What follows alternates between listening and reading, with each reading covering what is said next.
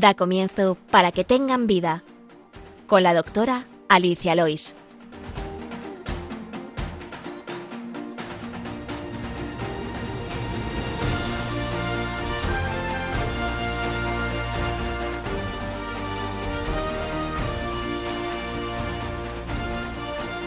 Buenos días, queridos oyentes de Radio María, y bienvenidos de nuevo al programa Para que tengan vida. Hoy estoy acompañada de una doctora médico militar, Pilar Igea. Buenos días, Pilar, gracias por venir. Muchas gracias. Es tu primera vez. Pilar Igea Gracia, como decía, médico militar y además está haciendo la residencia para ser médico internista. De hecho, viene saliente de guardia, aquí la, pillo para grabar.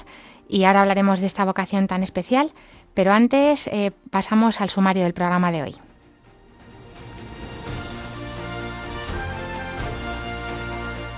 En la primera parte, eh, la doctora Pilar Igea Gracia nos hablará de este trabajo tan, tan bonito como médico militar eh, y ahora también como residente de medicina interna. Después, en la sección El problema médico de hoy, hablaremos de la insuficiencia cardíaca congestiva. Y en la sección Medicina y Cultura trataremos de la película Hasta el último hombre, dirigida por Mel Gibson, eh, también relacionada con, con lo militar. Y finalizaremos, como siempre, con la oración de los niños. Les recordamos que tienen varias guías para contactar con nosotros.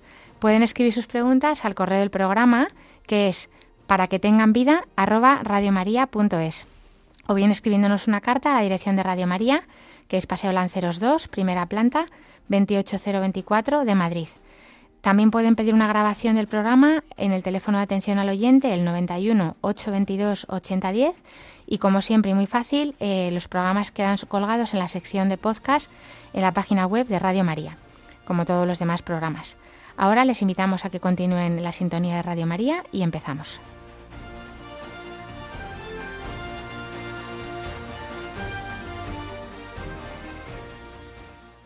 Antes de pasar a la materia del programa, eh, pues bueno, me hacía mucha ilusión que nos contaras, Pilar, porque no hemos traído ninguna médico militar, que además la ves y es así tan pequeñita, tan delgadita, que dices, pero ¿cómo, cómo te metes a esto? ¿Cómo, ¿Cómo llegaste a ser médico militar? ¿Por qué? El nombre te acompaña, la verdad que la Virgen del Pilar, ¿no? Pues es verdad que tenía claro que quería estudiar medicina, eso sí que lo tenía claro. Y cuando estaba en sexto de carrera, mi padre me planteó la posibilidad de, hacer medicina militar. Y es verdad que vengo de familia militar, siempre me ha gustado el ejército, me parece una institución con unos valores de respeto, de abnegación, obediencia, entrega. Eh, amor a la patria, que en cuanto me lo planteó, pues ya no se me podía quitar de la cabeza y entré de cabeza. Muy bien, ¿y qué, misiones has hecho? ¿Qué has tenido que hacer como, como militar? Pues nada, al final haces un año entero de formación militar en las tres academias, porque nosotros eh, no dependemos de un solo ejército, sino que servimos a los tres, a tierra, mar y aire. Entonces recibimos formación en las tres academias. Luego estuve dos años en la Legión, en Ronda y en Málaga, destinada como médico del cuartel de allí. Y en, estos dos, en este periodo de dos años he estado dos veces en Mali de misión. Muy bien. Y después has dejado ese trabajo. Ahora mismo ya estás aquí haciendo la residencia en Madrid, en el Gómez Ulla, ¿verdad? Justo. Una vez terminas esos dos años que haces como atención eh, primaria en las unidades, ya te destinan pues al hospital para hacer la residencia. Pero tú sigues siendo médico militar, claro. Sí. Con intención de seguir trabajando en eso. Por supuesto. Vale. siempre. Y, ahora estás haciendo mm, la residencia de medicina interna en el Hospital de Gómez y eres ya residente de cuarto año, De cuarto año, sí. ¿Y qué tal? ¿Cómo, lo llevas? Muy bien. Estudiando mucho, hay que estudiar y prepararse bien. Además, medicina interna yo creo que es la especialidad más completa eh, que existe. Eh, ¿En qué consiste la medicina interna? Que muchas, Cuéntanos, sí. Pues mucha gente me lo pregunta es una medicina pues integral al paciente, eh, como atención primaria o el médico de familia, pero a nivel hospitalario. En cuanto viene un paciente con más de una patología, pues ya con un daño eh, renal y cardíaco o pulmonar, cuando ya se juntan más de una cosilla, lo derivan al internista. O cuando no sabemos qué tiene el paciente, tiene que dar un diagnóstico, por ejemplo, ¿no? Una pérdida de peso, un un cáncer que no sabemos todavía cuál es, pues hasta que se hace el diagnóstico, la búsqueda de enfermedades un poco raras, lleváis mucho, mucho anciano, mucho, mucha insuficiencia cardíaca también, aunque es una patología cardíaca, pero es verdad que mucho os toca también a vosotros. Efectivamente. Y mm, efectivamente pacientes que tienen una pluripatología muchas veces, ¿no? Justo. Eh, Manejo integral del paciente. Al pues vamos a abarcamos todo. Pues después de esta introducción tan bonita, vamos a ir, si quieres, al, problema de hoy, que es eh, la insuficiencia cardíaca, precisamente.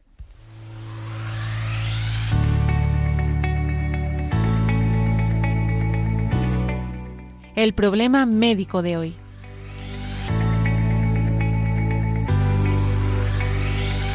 Bueno, la insuficiencia cardíaca es efectivamente, como dice su propio nombre, pues cuando el corazón no es suficiente, no es esa bomba que, es el corazón, no es suficiente para bombear la sangre como debe, ¿no? Y esto produce una serie de comorbilidades, de patología, de síntomas, de clínica y de afectación al paciente que vamos a intentar de una forma sencilla, eh, pues explicar a nuestros oyentes que muchos a lo mejor pues lo tienen cerca o lo están sufriendo en sus propias carnes, para sobre todo el manejo, un manejo práctico que puedan saber lo que les pasa, porque a veces que no entienden que esto es una enfermedad crónica, con reagudizaciones, como iremos viendo. Y bueno, nos vamos a meter en cosas muy técnicas porque no es una cuestión de dar una clase aquí de medicina muy complicada, pero bueno, es verdad que es una patología bonita pero a la vez bueno pues dura y pero que si lleva un manejo un manejo adecuado un seguimiento adecuado por parte de los especialistas y del médico de familia pues puede ser eh, muy, muy llevadera. ¿no? Cuéntanos un poquito, Pilar, ¿en qué consiste? ¿Qué es la insuficiencia cardíaca? Pues la insuficiencia cardíaca es un síndrome clínico que causa una serie de signos y síntomas por un, lo que has dicho, un fallo en, la, en el corazón. El corazón, su misión es bombear la sangre y entonces cuando se produce un fallo, pues se produce un acúmulo de líquidos en sitios donde no deberían por ese fallo del corazón. Y a la vez no llega la sangre a donde tiene que llegar. Por eso el paciente, además del acúmulo de líquidos, nota también ese cansancio porque los, la bomba no, no es suficientemente potente como para irrigar todos los, los órganos, ¿no? los, los músculos y es una enfermedad, pues sobre todo mm, de, personas mayores, ¿no? Es verdad que hay muchos pacientes más jóvenes que pueden tener un fallo cardíaco por, diferentes patologías, porque vamos a ver qué es la, la, causa, cuáles son las causas o los factores eh, precipitantes de una insuficiencia cardíaca, que como dices es un, es un conjunto de síntomas que, a los que se puede llegar a través de muchas formas, ¿no? Que, ¿Cuáles son los, los procesos que, que la pueden causar? Claro, normalmente la insuficiencia cardíaca es un problema crónico, pero hay una serie de factores que pueden predisponer esas descompensaciones, que es lo que nos provocaría esos signos y síntomas. Entonces hay causas y factores que nosotros no podemos controlar, por ejemplo un infarto, que es la causa principal, pero luego hay otros que sí, por ejemplo un buen control de la tensión arterial, eh, la diabetes, la obesidad. Entonces, bueno, pues unos consejos que daremos posteriormente de dieta, de cuidar el ejercicio, eh, de mantener unos hábitos de vida eh, cardiosaludables, mm, disminuyen este riesgo de descompensaciones. Efectivamente, entonces hay, enfermedades propias del corazón, pues decía eh, Pilar, pues la cardiopatía isquémica, los infartos, o también miocardiopatía, o sea, enfermedades del músculo, que eso puede ocurrir en gente joven, una, una miocardiopatía dilatada, una miocardiopatía congénita, también enfermedades endocrinas e incluso enfermedades infecciosas que pueden afectar al corazón o que hacen una infiltración de, ese tejido muscular, como enfermedades como la amiloidosis, que pueden, eh, incluso también fármacos, fármacos por ejemplo de quimioterapia o alguno, algunas drogas tóxicos. El alcohol es una causa muy importante de un tipo de, enfermedad, eh, de, bueno, de insuficiencia cardíaca que pueden causarlo. Y luego estarían, dentro de que ya el paciente tenga esa insuficiencia cardíaca, eh, factores que pueden precipitarlo, que pueden eh, desestabilizar ¿no? un corazón que está más o menos controlado que, lo mismo sería, pues, eh, sobre todo, cuéntanos. Sí, cuando nosotros viene un paciente a urgencias contando estos eh, síntomas que ahora explicaremos, lo que nosotros principalmente buscamos es la causa, el por qué se ha descompensado. Entonces, primero tenemos que descartar que no haya hecho ningún infarto, descartamos que no haya hecho ninguna infección, incluso una simple infección respiratoria, el virus de la gripe, puede descompensar, ¿vale? Es un corazón que ya está dañado y en cuanto se le exige ese sobreesfuerzo, eh, ya puede fallar cambios en el tratamiento, que hayan dejado de tomar esa medicación, que se estén tomando mal, también pueden eh, descompensarlo. Entonces, una vez que vienen urgencias, nosotros buscamos esa causa pues para intentar poner tratamiento. Entonces, ¿qué, vamos a ver? Em, vamos a ¿qué vamos a ver en un paciente? ¿Qué es lo que refiere un paciente sobre que tiene insuficiencia cardíaca? ¿Por qué sospechamos que tiene insuficiencia cardíaca o lo podemos diagnosticar? Vale, hay diferentes tipos de insuficiencia cardíaca, pero bueno, nos quedamos simplemente con la clasificación de derecha o izquierda. Una descompensación derecha se acumula líquido en miembros inferiores. Entonces, lo que el paciente va a referir es un aumento de, de edemas en, miembros inferiores, pues el calcetín le deja marca, ve que, la pierna cada vez está, como si dijéramos, más gorda. Y luego descompensación de insuficiencia cardíaca izquierda, en la cual los líquidos se acumulan más a nivel eh, de pulmones, más a nivel central. Entonces, lo que el paciente refiere son unos síntomas como eh, disnea, se fatiga más eh, al caminar. Inicialmente a lo mejor es con los grandes esfuerzos, pero si va progresando y no se trata correctamente y no se hace un abordaje integral desde el principio, puede ir progresando hasta convertirse en una disnea de reposo y simplemente sentado el paciente ya nota esa fatiga. Y otros síntomas pues muy característicos de la insuficiencia cardíaca, por ejemplo, es la necesidad de, de utilizar cada vez más almohadas. Un paciente que normalmente duerme con una almohada y que por la noche se comienza a fatigar y de repente necesita otra almohada o levantar el cabecero de la cama o que se levanta por la noche muy fatigado, sudoroso, como que le falta el aire y tiene que salir a la ventana. Esos son síntomas muy característicos de insuficiencia cardíaca. O sea, hemos dicho eh, aumento de líquido en el cuerpo, por un lado, que puede ser las, las piernas porque es la zona más declive del cuerpo, pero también, por ejemplo, un aumento del perímetro del abdomen. O sea, no solo las, las piernas se pueden hinchar no solamente por insuficiencia cardíaca, las mujeres, muchas mujeres, hombres que tenemos que tienen varices, pues se les hinchan las piernas más, no tienen que pensar que tienen insuficiencia cardíaca. Puede, eh, o sea, normalmente es en las piernas durante el día, pero también hay un aumento del, líquido a nivel de todos los demás tejidos, ¿no? Eh, y luego estaría el, en el pulmón. ¿Por qué eh, está más fatigado tumbado? Pues porque los capilares se dilatan más y entonces hay más extravasación de líquido, hay menos sitio para el oxígeno esa persona está mejor levantada, ¿no? Eso, o tiene una tos nocturna que cuando está, cuando está tumbado empeora. Y es sobre todo también la fatiga, ¿no? Que se fatiga haciendo actividades que antes no, no, no le fatigaba. Eh, nosotros, eh, mm, aunque hay muchas clasificaciones, eh, bueno, normalmente cuando tenemos una sospecha de una insuficiencia cardíaca, derivamos al paciente al cardiólogo para que el especialista haga mínimo, o a veces lo ven los internistas también. Sí, también em, para que haga un, ecocardiograma, para ver cómo está ese corazón. Pero bueno, son pruebas ya de especialista que eso lo va a ver, bueno, pues va a clasificar, va a ver y vamos allá a ver si es o no insuficiencia cardíaca. Pero cómo nosotros nos manejamos mejor para el manejo y, y tratamiento del, paciente en el día a día, ¿no? Pues sobre todo con la clasificación de la New York eh, Heart Association, la NIJA llamamos, mm. que, que nos va a explicar Pilar. Nada, es una clasificación funcional del paciente. Entonces lo diferenciamos en cuatro grupos, de la clase 1 a la clase 4. En la clase 1 el paciente no presenta ninguna limitación física para realizar una actividad normal. El paciente no se queja de disnea, de esa sensación de falta de aire en ninguna circunstancia. Sabemos que tiene o sea, está diagnosticado de insuficiencia cardíaca, pero en este momento está, bien controlado, estable y lo meteríamos dentro de la clase 1. Cuando ya empieza a aparecer una ligera limitación de actividad física, eh, ya cuando salen a dar paseos y se comienzan a fatigar, pero no al inicio, sino con un esfuerzo ya que consideramos moderado, ya lo meteríamos dentro de la clase 2.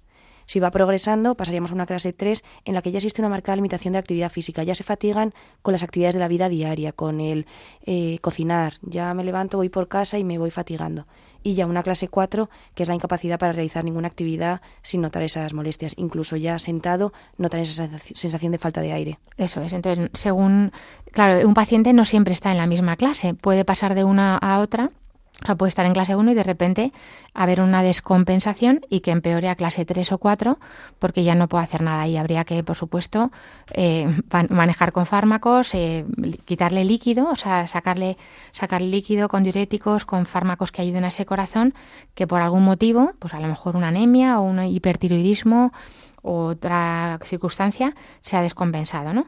Y es verdad que esta clasificación funcional tiene importante valor pronóstico y, pues para tomar decisiones eh, terapéuticas pues y de respuesta a tratamiento pues nosotros la, usamos mucho.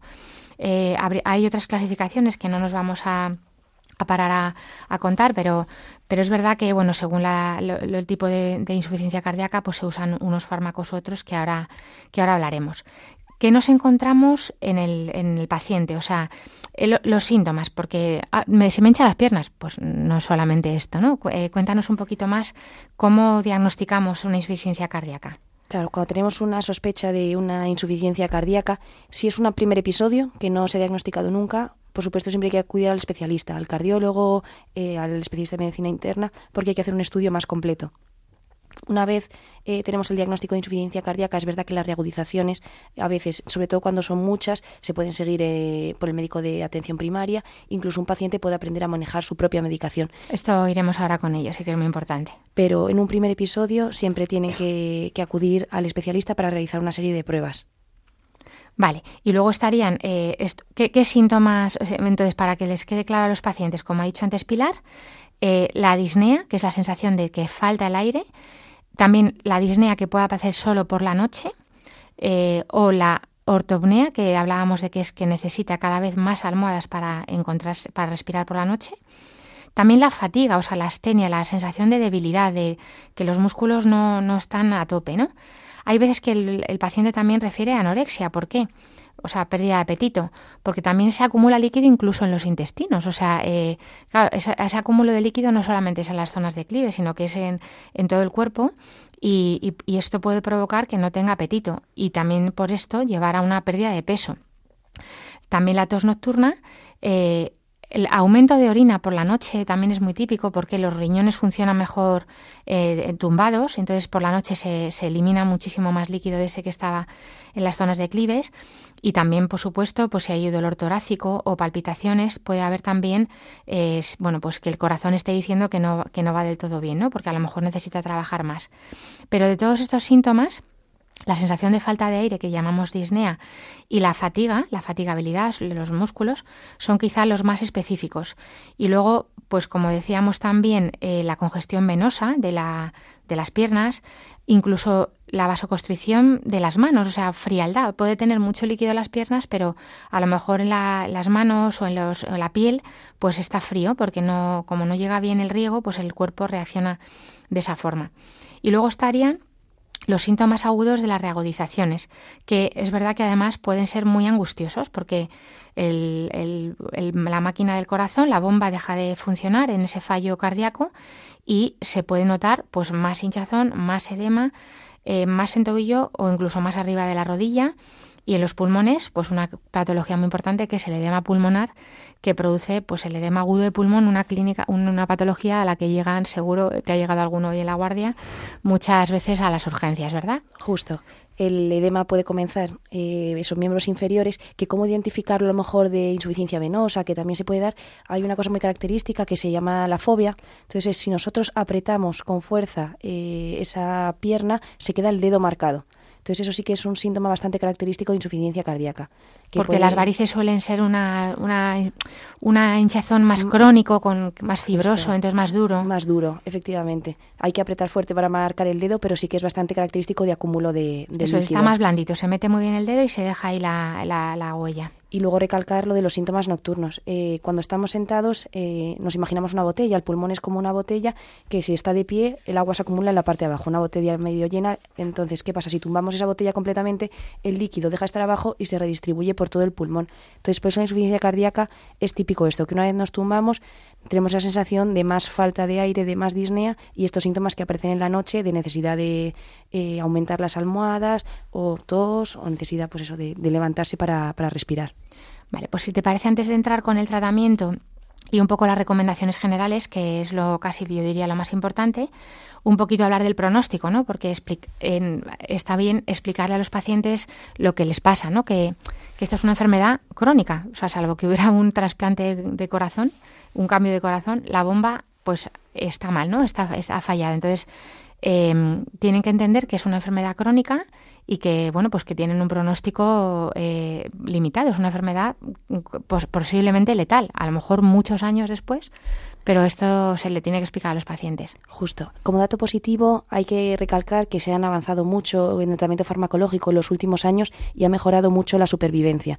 Entonces, bueno, esa es la parte, la parte positiva. La parte negativa es eso, que es un trastorno que es crónico y que normalmente va evolucionando y las reagudizaciones cada vez van siendo más frecuentes y limita mucho a los pacientes. Tenemos también que tener en cuenta que los pacientes que presentan insuficiencia cardíaca normalmente no es la única patología que presentan. Suele ir acompañado pues, de hipertensión, de colesterol alto, de problemas con el azúcar. Entonces eso ya va sumando pues eh, factores de riesgo que disminuyen pues la calidad y el pronóstico vital. Pero bueno, con los nuevos avances es verdad que, que limita más la calidad de vida que, que otra cosa. Efectivamente, es verdad que el 40% de los pacientes tienen cinco o más problemas de salud. O sea, la insuficiencia cardíaca es como la punta del iceberg de un montón de cosas que posiblemente le hayan llegado hasta ahí, ¿no? A llevar. También influye, pues por supuesto, la edad. Una cosa que nosotros manejamos mucho, que lo llamamos seguramente los pacientes que lo tienen lo, les suena, la fracción de eyección del ventrículo izquierdo. ¿Qué significa esto? Que es la capacidad que tiene ese ventrículo izquierdo, que es el que lleva la sangre eh, por la aorta hacia todos los órganos, eh, excepto al pulmón, eh, de qué capacidad tiene de, de, contra, de, contra, de contraerse, ¿no? Pues desde el 100%, que sería un corazón normal, pues hasta un 30 o 20, dependiendo un poco de cómo esté ese, ese corazón, esa fracción de eyección, pues esa fracción de eyección también cambia el pronóstico. Eh, por supuesto, la tensión arterial, el tipo de cardiopatía eh, si, que ha tenido el paciente, si el paciente tiene arritmias, arritmias graves, por supuesto, obesidad, porque el corazón tiene que trabajar más. Claro, un paciente, ahora hablaremos también de la dieta, un paciente con obesidad necesita que ese corazón trabaje más para llegar a más sitios y pues, también la capacidad que tenga el paciente al ejercicio. Bueno, son muchas cosas. Eh, ahora vamos a empezar con el tratamiento. Vamos a hacer una pausa para mm, reflexionar sobre todo esto. Y como acabamos de empezar la cuaresma, pues hemos traído una canción de Atenas y Joan Sánchez, eh, Al contemplarte en la cruz.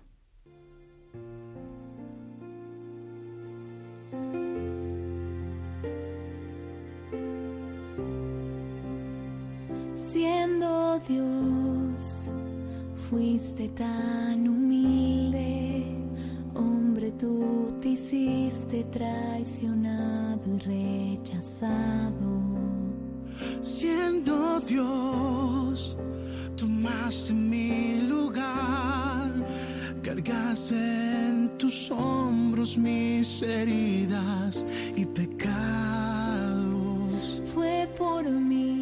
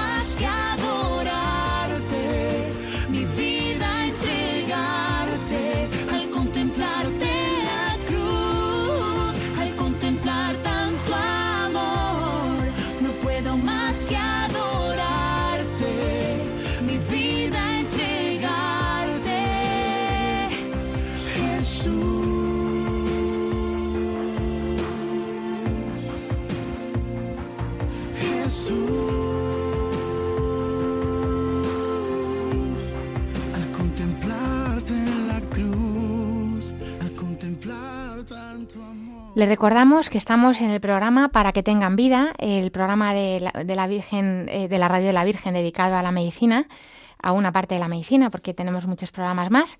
Eh, hoy estamos en compañía de Pilar Igea Gracia, que es médico militar y además está haciendo la residencia en medicina interna en el Hospital Gómez Ulla y hoy nos está acompañando para hablar, entre otras cosas, de la insuficiencia cardíaca congestiva, que es esa afectación del corazón cuando ya falla esa función de bomba de una forma crónica y, estamos así tratando lo que es y, y, y, el pronóstico. Y ahora vamos a ir ya sobre todo con, con el tratamiento, sobre todo bueno, pues que está basado en tres patas importantes, ¿no? La, las recomendaciones generales a la familia y al paciente, los fármacos y también el tratamiento no farmacológico.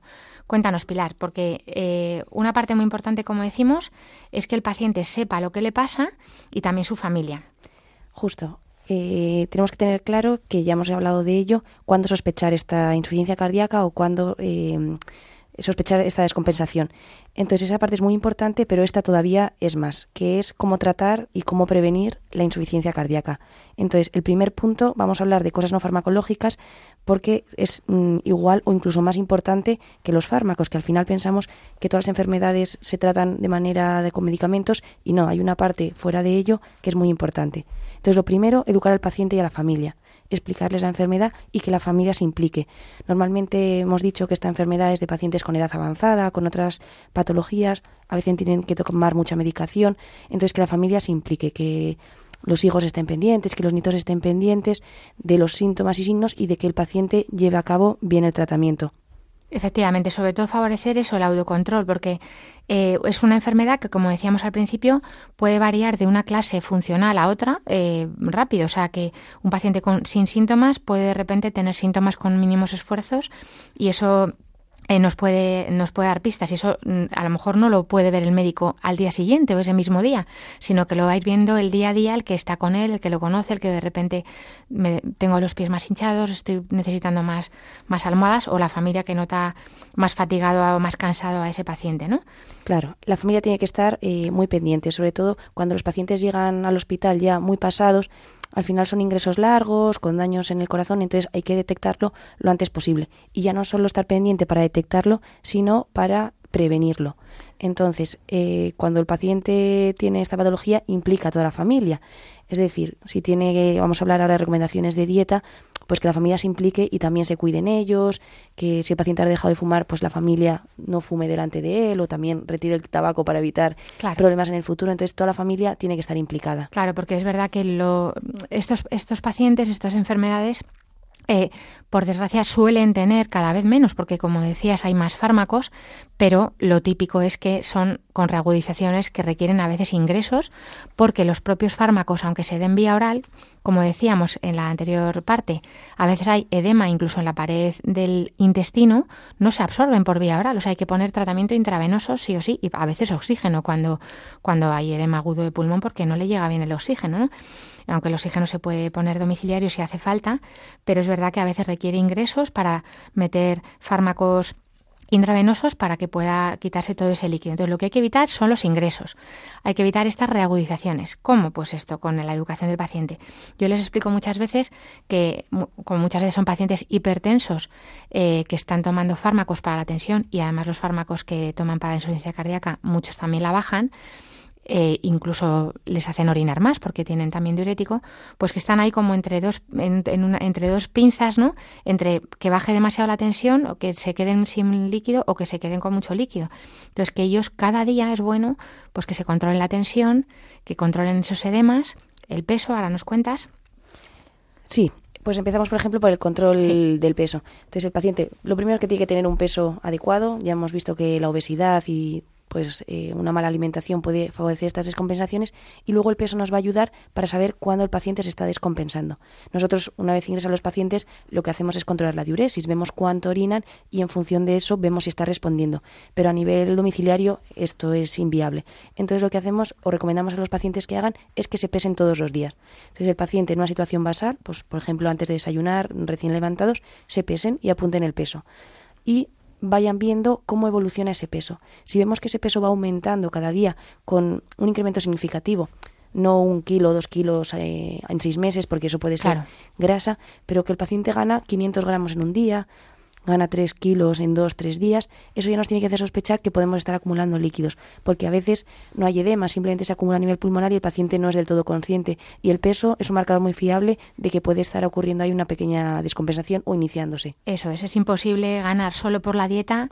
Habría que ingerir 8.000 calorías para poder ganar un kilo en un día o en dos días. Entonces, si el paciente gana más de dos kilos en tres días, más de 500 gramos en un día, hay sospecha de que eso es líquido, casi seguro. No se ha podido dar una comilona importante. Ahí hay retención de hidrosalina y esto nos da muchas pistas. Entonces, como decía Pilar, siempre si puede ser a la misma hora, en las mismas condiciones de ropa, o sea, que esté, pues eso, desnudo como siempre, o acaba- acabe de hacer el pis de la mañana, para que sepamos eh, objetivamente que ese es su peso real.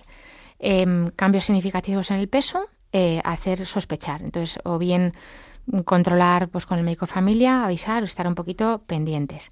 Efectivamente, controlarlo varios días y si vemos que está aumentando, ya acudir al médico de cabecera para... Para controlar. Efectivamente. Eh, los líquidos. mm, Tienen que beber mucho líquido, poco líquido, como, ¿cuánto restringen los líquidos? Dependiendo también eh, de la patología que tenga el paciente, pero solemos restringir líquidos, porque es un problema en el que acumulamos líquidos, entonces solemos restringir entre 1,5 litros Al hasta día. 2, sí, y si vemos ya a nivel hospitalario, pues que ya es muy grave, sí que a lo mejor a un litro, un litro y medio, pero bueno, un litro y medio, dos litros al día, no más. que no solamente es agua, que también está en la sopa, que está en si toma un puré, que si toma un zumo, o sea que es, es los líquidos totales del día. Efectivamente. Em, luego la dieta. Vale, la dieta es muy importante, ¿vale? Una dieta mediterránea, ¿vale? En España más o menos lo tenemos fácil en comparación con otros países. Y mi recomendación siempre es la siguiente. Lo de no poner sal nunca hace que los pacientes no cumplan las dietas. Entonces es verdad que se puede utilizar sal en pequeñas cantidades, pues para dar un poco de sabor a la hora de cocinar, más que en el plato, para que se distribuya la comida y coja sabor, siempre controlándolo. Pero eso de prohibir completamente la sal al final dificulta mucho una adherencia, un tratamiento. Entonces sí que se puede utilizar sal, pero en pequeñas cantidades. Evitar la ingesta excesiva de sal, o sea, como sería como evitar más de 6 gramos de sodio al día, pero, pero es verdad que no hace falta quitarlo del todo, ¿no? Restringirlo rutinariamente, no. Luego también importante, prohibido bebidas carbonatadas eh, porque tienen mucho azúcar y vamos, eh, aumentan eh, el riesgo cardiovascular y mucha sal, sódico. efectivamente. Tenemos que evitar el bicarbonato sódico. Entonces es muy importante las bebidas carbonatadas porque están a la orden del día. La gente ahora come eh, con determinadas bebidas frente a agua. Entonces, bueno, volver al agua y, y una dieta, pues la dieta mediterránea, cardio, cardiosaludable, baja en grasas, evitar las conservas, platos precocinados, ¿vale? Porque tienen mucha sal. Intentar, pues, mm, comidas al vapor, comidas a la plancha, recomendaciones de dieta. También pueden tomar leche. La leche nos viene muy bien para los huesos, sobre todo en estos pacientes que a lo mejor ya tienen una edad de tener osteoporosis. O sea que eso también es una bebida muy saludable. Si es, no tiene colesterol, pues que sea a lo mejor semidesnatada, pero si no hay ningún problema, pues nos aporta calcio, que viene muy bien. Y luego también hay hay que evitar los comprimidos efervescentes de, lo- de algunos fármacos. Por ejemplo, se utilizan el paracetamol típico. Paracetamol efervescente, pues esto lleva bicarbonato sódico. También evitar, si, se si tiene dolor, mejor tomado en comprimidos, ¿vale? Em, también sustitutos de la sal que contengan potasio hay que, no hay que abusar. Y luego algunas aguas minerales con gas eh, también evitar, o incluso sin gas debido a que algunas llevan más sodio de, la, de lo normal.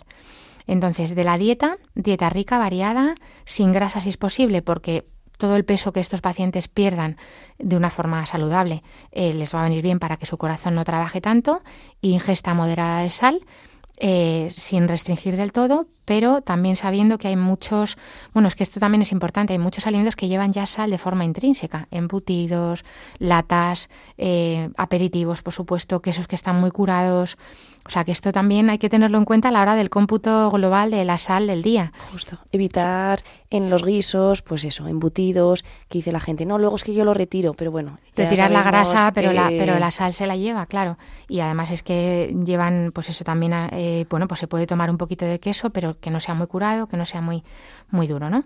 Y luego otro pilar importantísimo que, eh, bueno, por supuesto, evitar el tabaco y el alcohol. Si el paciente fumaba, lógicamente, el corazón de este paciente también se afecta con el tabaco, con el alcohol, por supuesto, que además solo aporta calorías vacías, o sea, engorda pero no aporta nada a esta dieta que queremos que sea un poquito más, más hipocalórica. El alcohol, evitar completamente. Pero sobre todo no fumar, eh, aparte, porque este corazón también se daña, los pulmones se dañan y, y aparte la nicotina, vasoconstrictor, o sea, todos los daños que ya siempre decimos, somos muy repetitivos, pero bueno, pues a lo mejor hay que ayudarle a este paciente a dejar de fumar. eh, pues que lo que pida la ayuda, porque hay, hay motivos para hacerlo, es un buen momento. Y es verdad que además el paciente normalmente aquí está bastante motivado porque la sensación de angustia de no poder respirar es tan desagradable que, que, que- que va a llevar al paciente a querer, a querer dejarlo seguro. Y otro pilar importantísimo del tratamiento es el ejercicio físico. Cuéntanos, Pilar.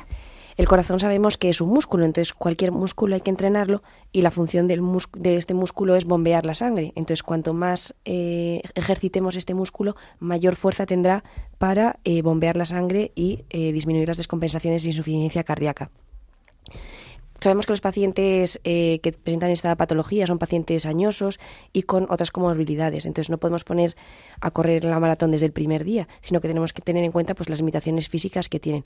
Normalmente se recomienda iniciar pues con caminar, con caminar 30 minutos al día, unos 5 días a la semana.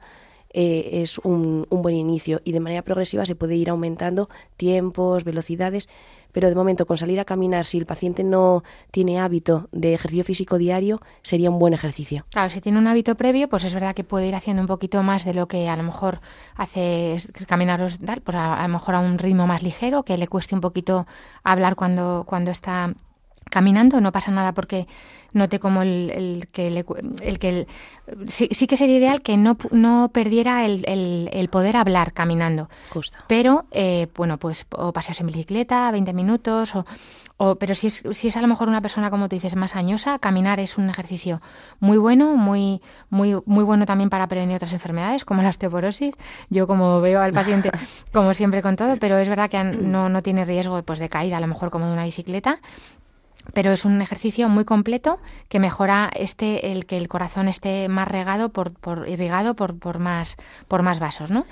Y además es que aumenta la, pues la autoestima del paciente, ¿no? Porque se va viendo más capaz de hacer cosas que a lo mejor mm, si no se limitaría. De hecho, el reposo absoluto no se recomienda nunca, salvo en las reagudizaciones cuando está mm, pues el paciente que haya que, que ingresar o que, o que haya que tratar durante- con diuréticos durante unos poquitos días, pero sin más. Normalmente tener el ejercicio como igual que se toma sus pastillas. Eh, y luego también, si puede ser, pues que esté, que tenga actividades eh, sociales, ¿no? El, si, si tiene un trabajo, pues si puede hacerlo, pues que, que lo haga. Si ya es una persona jubilada, pues si puede hacer alguna actividad, también estaría muy bien, porque tanto es también este ejercicio como, como la actividad van a mejorar también otros síntomas que puede tener, que son las depresiones. El paciente, el, el ánimo puede estar afectado cuando, cuando un paciente se ve limitado, ¿no? También socialmente. Es muy importante mantener una vida activa, una vida activa, mantener tus hobbies, tener tus rutinas, salir a la calle. Un paciente que se fatiga, lo que tiene que evitar es estar en casa todo el día metido, por lo que hemos dicho, porque no va a mejorar nunca su clase funcional. Sin embargo, si va saliendo a la calle, aunque le cueste inicialmente, pues poco a poco irá ganando mayor capacidad y mejorará todo. Vamos a hacer un repaso, bueno, muy somero con los fármacos. Ahí, gracias a Dios, están saliendo fármacos cada vez más para la insuficiencia cardíaca, que hace unos años no teníamos, que sí que se está viendo que además mejoran la supervivencia, las comorbilidades. Bueno, más que nada para que los pacientes les suene un poquito y sobre todo una cosa que hay que tener cuidado en esta parte que decíamos de la educación a la familia, pues es que a lo mejor tienen que tener sus pastilleros, su, su medicación preparada, que no se líen con los nombres, porque puede pasar que a lo mejor el médico de familia le manda uno con el nombre genérico, por ejemplo, no la furosemida, que es un diurético para orinar, llega el eh, llega un especialista, le pone otro diurético, no sabe que tiene el previo o le pone le da otro nombre y entonces el paciente piensa que es otro distinto, se toma los dos, duplicamos dosis, siempre hay que fijarse muy bien eh, además del nombre comercial del, del medicamento, lo que tiene debajo, que es el principio activo. Porque podemos estar duplicando medicamentos o podemos mm, eh, hacer, hacer alguna cosa mal ¿no? con este tema. Muchos de los eh, motivos de ingreso es por alteraciones en el tratamiento, que el paciente a veces no se da cuenta, o por olvidos, mezclas de medicamentos, le sube en medio y no tiene claro de qué fármaco es, provocan múltiples ingresos. Entonces, importante tener el pastillero, tener identificada el tratamiento, una hojita que lo explique todo, Claro. para no fallar en esto. Hay muchos fármacos, no nos vamos a meter mucho, es, muy complicado, pero por, por suerte, como decíamos, pues fármacos que aumentan la supervivencia y sobre todo, el- como los diuréticos, que ayudan a controlar los síntomas, porque cuando uno está lleno le- de líquido, ayuda al riñón a que trabaje más para eliminar los, lo- el líquido que tiene de más. Podemos diferenciar los fármacos eh, como en dos grupos. Un tratamiento crónico de la insuficiencia cardíaca, ¿vale? Para prevenir nuevas recaídas, para mejorar eh, calidad de vida, para disminuir mortalidad, que además en las ha habido unas últimas guías que, que han demostrado pues la asociación de cuatro fármacos que bueno no vamos a entrar eh, han aumentado vamos han disminuido su eh, mortalidad y luego el manejo agudo que se hace normalmente con diuréticos y en esto sí que se puede insistir al paciente porque a veces si el paciente maneja la medicación y se conoce y es capaz de identificar cuándo está eh, descompensándose pues con lo de la ganancia de peso que el calcetín le aprieta más que se fatiga sí que él puede ajustar eh, con una previa educación del médico de cabecera, del cardiólogo, del médico especialista, cómo jugar y subir ese tratamiento, pues eh, media pastilla más, media pastilla menos, eh, sí que se pueden evitar eh, muchas veces ingresos largos porque el paciente se conoce y puede ir jugando con la medicación. Claro, porque igual eh, le, le toca el fin de semana una reagudización, no tiene acceso fácil a- al médico. Y, y a lo mejor simplemente con subir un poquito el diurético, ah, pues mira, ya tengo más orina, mm, estoy quitándome líquidos y no he tenido que ir a, a urgencias, cuatro horas de espera, mm, que me peguen lo que no tengo Efectivamente. y demás, ¿no? O sea que sí, con esta educación, eh, por eso es muy importante la comunicación con el médico también.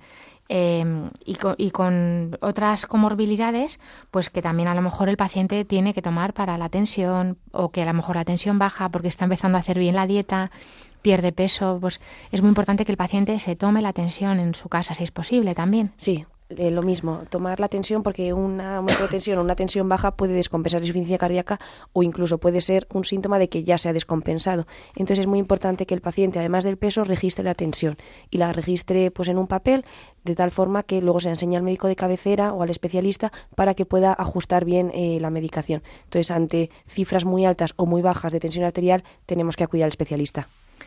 Muy importante la comunicación, yo tiro para casa con el médico de atención primaria, ¿no? que tiene que controlar, bueno, pues lo que decíamos, educar al paciente y a su familia, con la información que también, por supuesto, le hayan dado el especialista en el hospital, valorar ese cumplimiento ¿no? de, la, de la dieta y del tratamiento, ver si está cogiendo las pastillas en la, en la farmacia, eh, si se, se lía con los nombres, pues a lo mejor darle la hojita del tratamiento, Controlar síntomas de alarma, como decía Pilar. Esa ganancia de peso de más de dos kilos en tres días, alarma. Que de repente se hinche mucho a las piernas, que no orine, que note que esté orinando menos. También es verdad que en verano se orina menos, se suda más, pues se orina menos, eso puede ser normal. Eh, cambios en esa fatiga, que de repente más almohadas, que tose mucho por la noche. Por supuesto, dolor torácico, disnea de repente o un cansancio extremo, ¿no? Y luego estar en comunicación con el segundo nivel, pues con el internista, con el cardiólogo.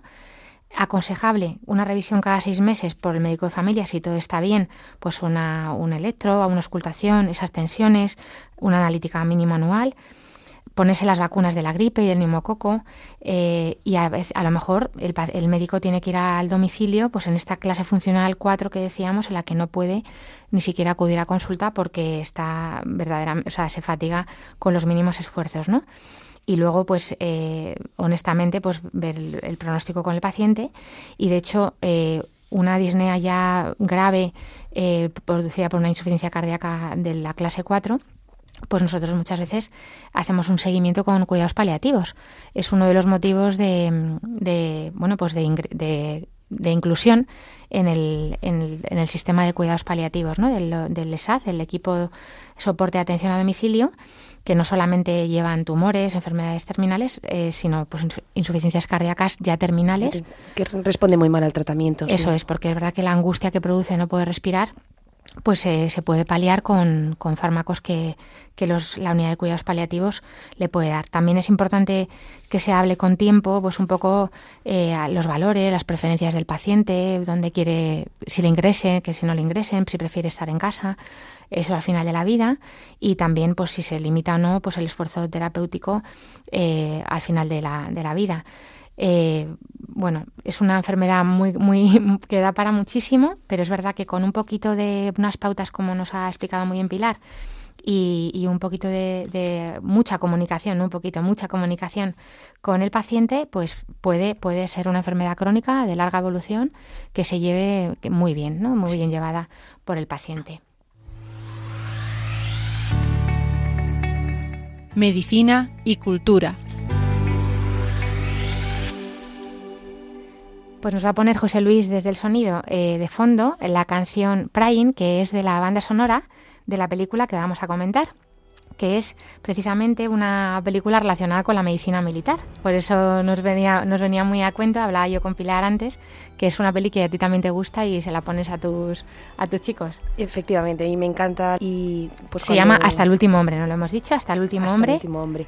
Eh, cuando estuve en la Legión destinada, pues tenía un pelotón de sanidad eh, que me confiaron para formarle sanitariamente y lo primero que hice antes de darle cualquier tipo de formación eh, sanitaria o más técnica fue poner esta película pues para que adquirieran esos valores y lo que realmente un médico militar eh, tiene que hacer.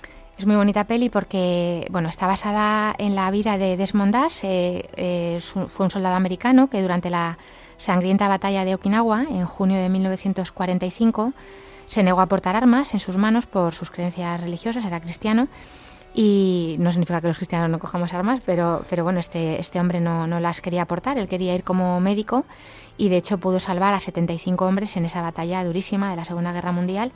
Esta película está dirigida por Mel Gibson, es una película violenta, muy dura, la verdad, pero muy bonita porque la verdad que a los que somos médicos, pues como que nos da también mucho, mucho sentido, ¿no? Nuestra vocación.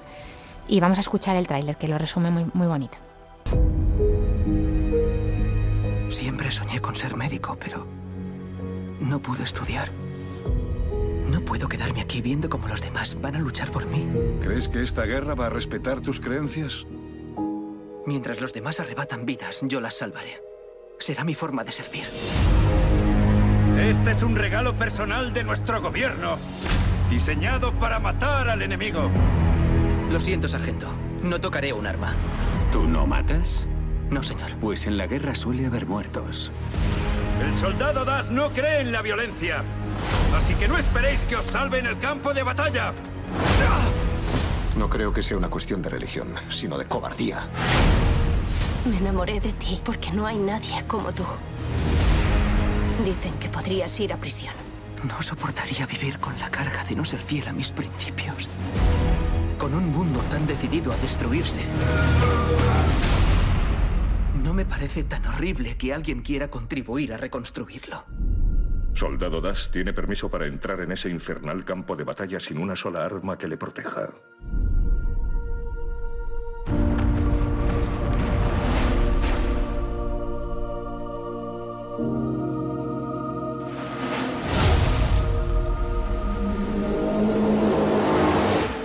Voy a llevarte a casa.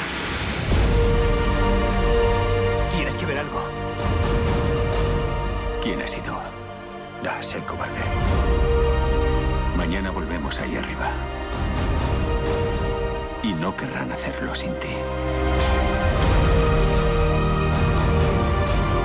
Ayúdame. Tendrás que confiar en mí. Más vale que vuelvas a casa conmigo. Por favor, señor. Ayúdame a salvar a uno más. Ayúdame a salvar a uno más.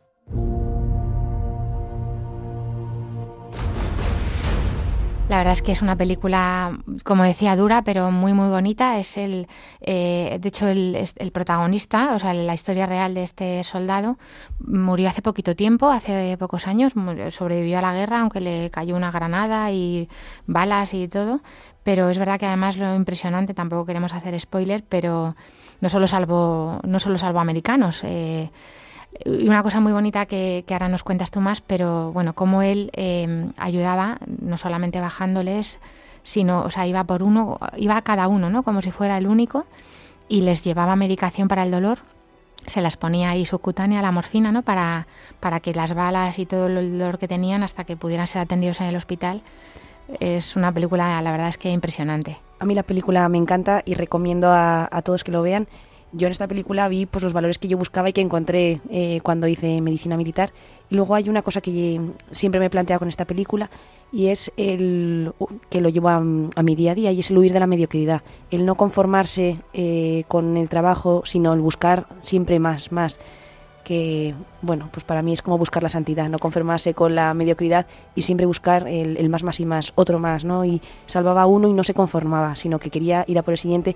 Entonces esa, ese afán de, de huir de la mediocridad y, y de buscar siempre el Sí, más. den- dentro del dolor de la guerra, que él no se querría haber envuelto en ella ning- sin ninguna duda, pero es verdad que no, además no trataba a los hombres como solo como, como hombres americanos, ¿no? sino que que bueno, pues lo que digo, que a los japoneses incluso pues eh, salvó a algunos japoneses, con lo cual es especialmente, o sea, está mal al enemigo, ¿no? Es, es espectacular por eso esta película. Se puede ver, está en algunas plataformas, pero es que además se puede ver abiertamente en YouTube, porque hay alguna página web que la tiene, en- yo la he encontrado en español latino, pero, pero la puede ver cualquiera que la busque en YouTube. Eh, y acabamos, como siempre, eh, con la oración eh, de Álvaro, que nos manda Álvaro, que tiene nueve años, antes de terminar el programa. Jesús pide por todos los enfermos para que se recuperen, por los de Ucrania y por los pobres para que haya menos días de frío. Muchas gracias Álvaro por tu oración. Eh, pedimos en esta cuaresma también que, que, bueno que sepamos vivirla bien, preparándonos para, para la pasión, muerte y resurrección del Señor. Y, por supuesto, pues pedimos por todos los enfermos, hoy especialmente los que sufren insuficiencia cardíaca y sus familias. Y pues nos despedimos ya, ya se ha pasado la hora. Eh, hasta aquí llegamos al final del programa. No sin antes recordarles que pueden escribirnos sus preguntas al correo del programa, que es para que tengan vida, arroba radiomaria.es, o, o directamente al programa una carta a Paseo Lanceros 2, primera planta, 28024 de Madrid. Y como, como siempre, en nuestros programas están en la página web de Radio María, en la sección de programas y podcast, eh, sería buscar para que tengan vida. Le damos muchas gracias a Dios por Pilar, por su vida y por su, por su saber hoy aquí con nosotros, Pilar. Gracias a vosotros. Te esperamos otras veces y también las preguntas que nos queráis hacer, eh, yo si no se las reenvío a Pilar, si hay alguna más específica de, de medicina militar. Y gracias José Luis en el control de sonido, José Luis Lois, por supuesto a todo el equipo de Radio María y a los oyentes por habernos acompañado un lunes más. Nos volvemos a encontrar, si Dios quiere, dentro de dos semanas a las doce y media, eh, once y media en Canarias, después de la hora intermedia. Y ahora les invitamos a continuar en la sintonía de Radio María. Que Dios les bendiga.